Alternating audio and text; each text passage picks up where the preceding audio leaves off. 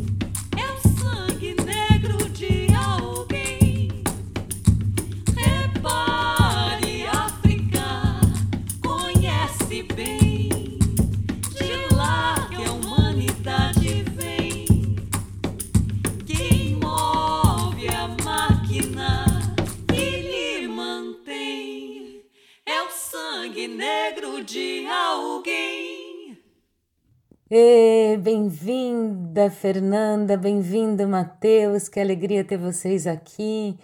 Que ótimo conversar um pouquinho sobre a corda em si, estou muito contente com esse encontro. E eu queria começar perguntando para vocês o que é o duo A Corda em Si e como que ele surgiu. Olá, Ive, olá, ouvintes. Olá, pessoal. É, nós somos o duo A Corda em Si, né? Eu sou Matheus Costa e aqui do meu lado está a Fernanda Rosa. Nós é, temos esse, essa proposta né, de, de fazer música popular na formação duo, né? Que é um, um contrabaixo acústico e uma voz. E o nosso duo ele surgiu no curso de música, nós estudávamos na UDESC. Na faculdade de música, é, no curso né, na UDESC. E, e lá nós nos conhecemos no coral. Somos dois deficientes visuais, uma amiga nos apresentou. E ali a gente resolveu fazer um som. Né? E estamos há 12 anos né, nessa, nessa de fazer um som. Já foram quatro, três álbuns gravados, né? Estamos no, produzindo o quarto. E, e hoje trabalhamos com isso, basicamente. Né? Durante a pandemia, a gente desenvolveu alguns trabalhos paralelos, né? De serenata digital, aulas, aulas é. enfim, né? É isso. E me conta um pouquinho, Fê, Matheus, como é que se dá o processo de composição do duo? Então, é, a composição, ela acaba vindo, é, no meu caso, né, é, por momentos especiais, assim, que eu acabo passando, é, e aí eu, eu me coloco em introspecção, né, enfio no cantinho, pego o piano, começo a tocar, gravar no celular, mas o Matheus, ele tem mais é, essa atividade de composição como uma rotina. Né? Você pode contar? Aí eu, eu componho todos os dias praticamente, né? Alguma coisa, mas é, a grande maioria eu não uso para nada, né? É só realmente é, necessidade, né? A gente trabalha muito com, com, com parcerias também, Ive, assim, de letra, né? Principalmente letristas, mas é, eu e Fernanda, a gente também compõe um, um pouquinho, né, de letra. É... Mas nesse novo show a gente chamou, né, acho que, acho que foram duas parcerias de letra que super enriqueceram as nossas composições. Vocês podem mostrar pra gente uma canção de vocês e falar um pouquinho dela? Então, Ivy, a gente vai abrir com a, a canção Meu Chão, que é uma, uma música que eu fiz é, agora, durante a pandemia, durante os primeiros meses do ano passado, onde entrou a pandemia, né? Eu tive um sonho com meu pai e ele tinha um olhar triste. É, eu fui conversar com ele e quando olhei ele de perto, ele, ele, ele me lembrou muito o olhar do meu filho. E ali eu acordei intrigado e, e fiz essa, essa canção, né? O Marcelo, Marcelo Melo e a Fabiana Veríssimo, né, são meus parceiros, fizeram a letra, né, inspirado no texto que eu escrevi para eles, mas é, a composição da letra é deles, né? E aqui eu tô cantando também, tô cantando como voz principal, né, já que é uma música que eu fiz para minha família, a Fernanda pediu que eu cantasse.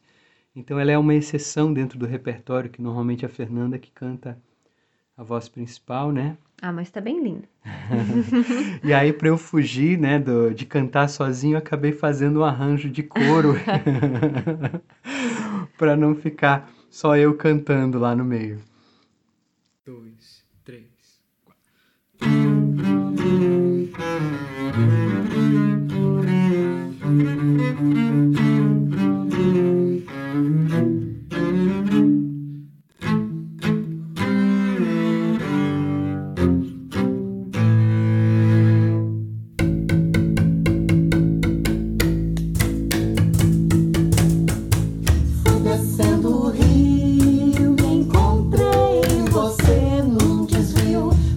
sendo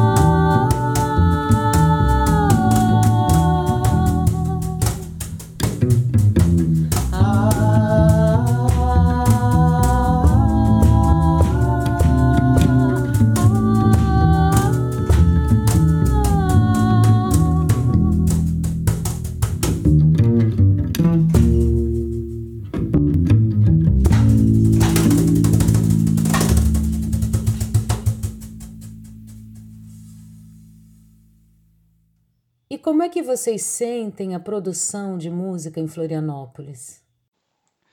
Oi, Eve. É, então, com relação à produção né, catarinense, produção artística, a gente considera aqui a produção muito individualista, sabe? Cada, cada, é, na música, né, especialmente.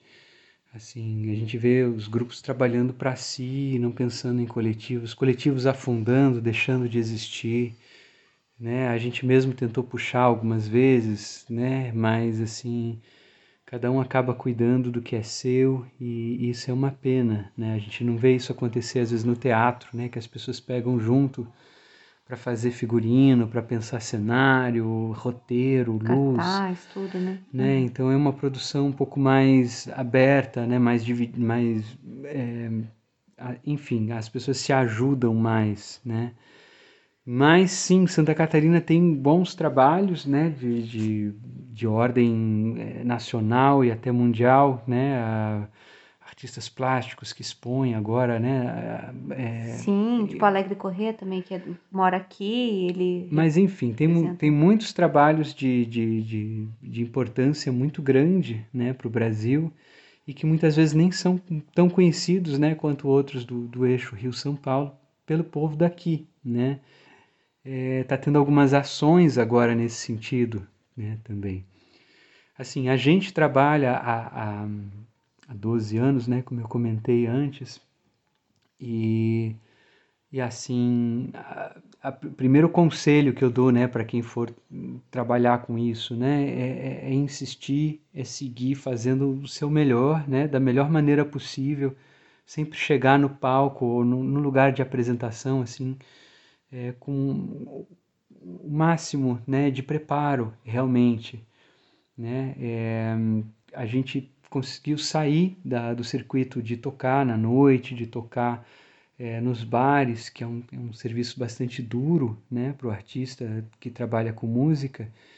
E assim, para isso a gente teve que aprender a, a, organizar financeiramente, sabe? Quando entra um dinheiro, poder guardar para os momentos de, de, de vacas magras. Né? Escassez, né?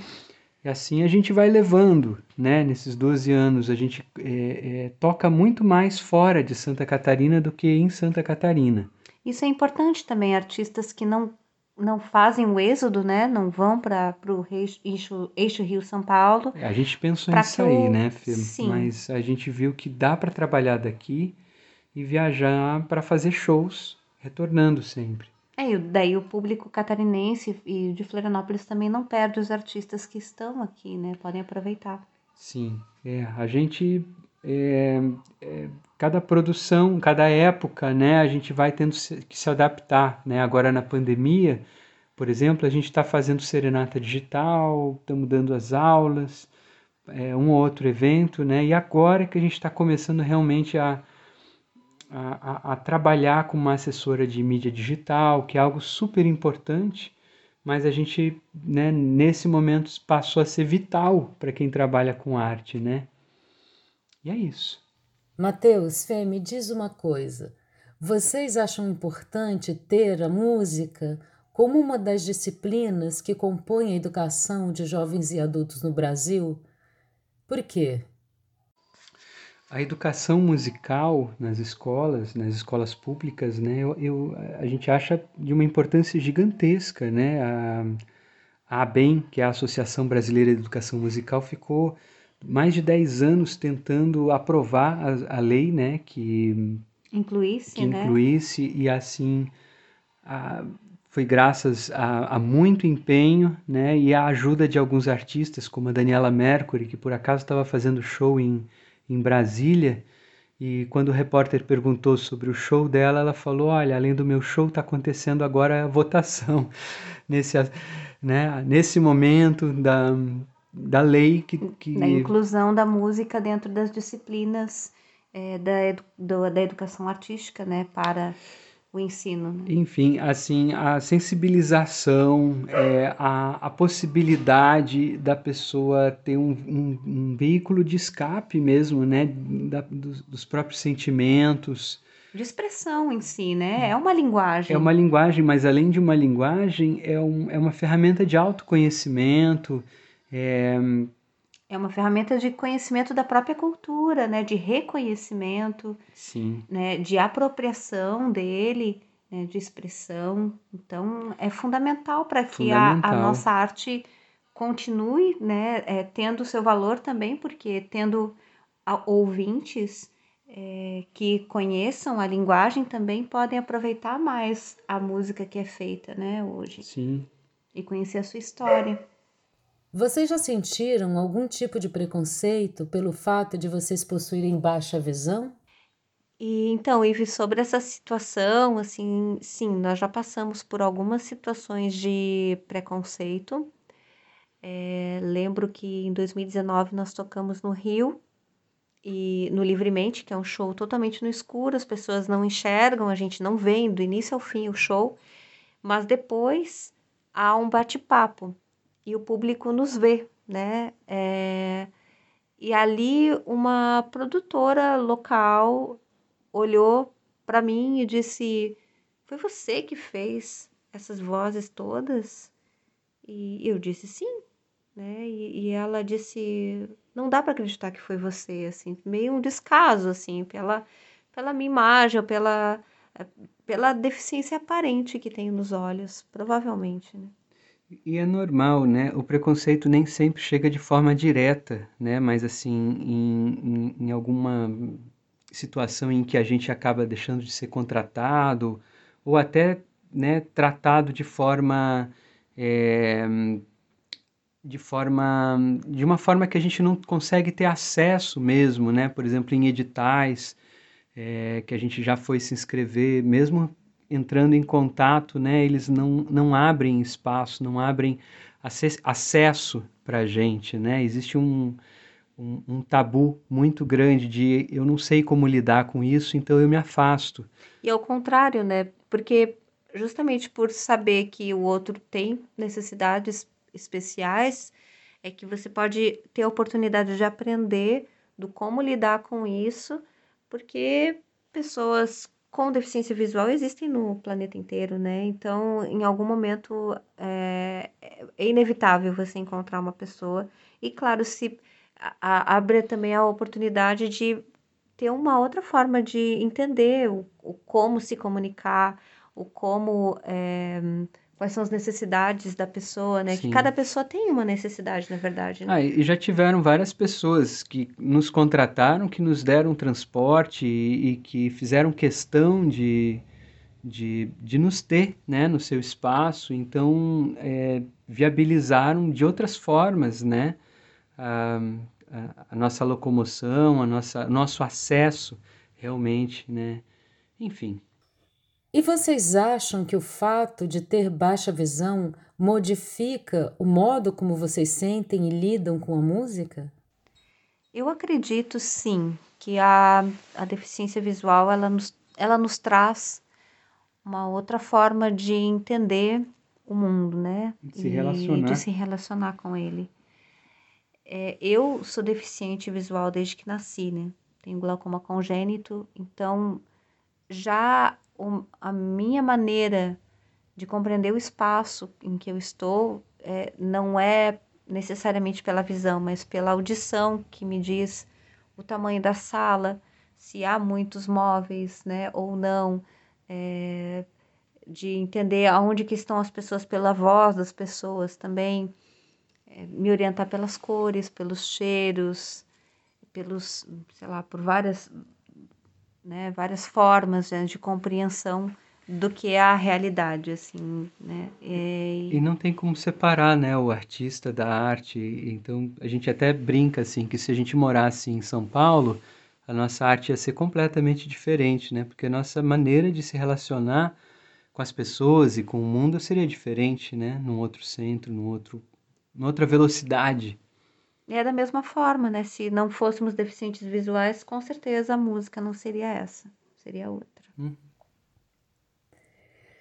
Muitíssimo obrigada, Fernanda, Matheus, por essa entrevista delícia com vocês. Estou muito contente de tê-los aqui. E eu Queria perguntar com que canção vocês gostariam de finalizar o programa e se vocês podem também dizer um pouquinho dela para gente.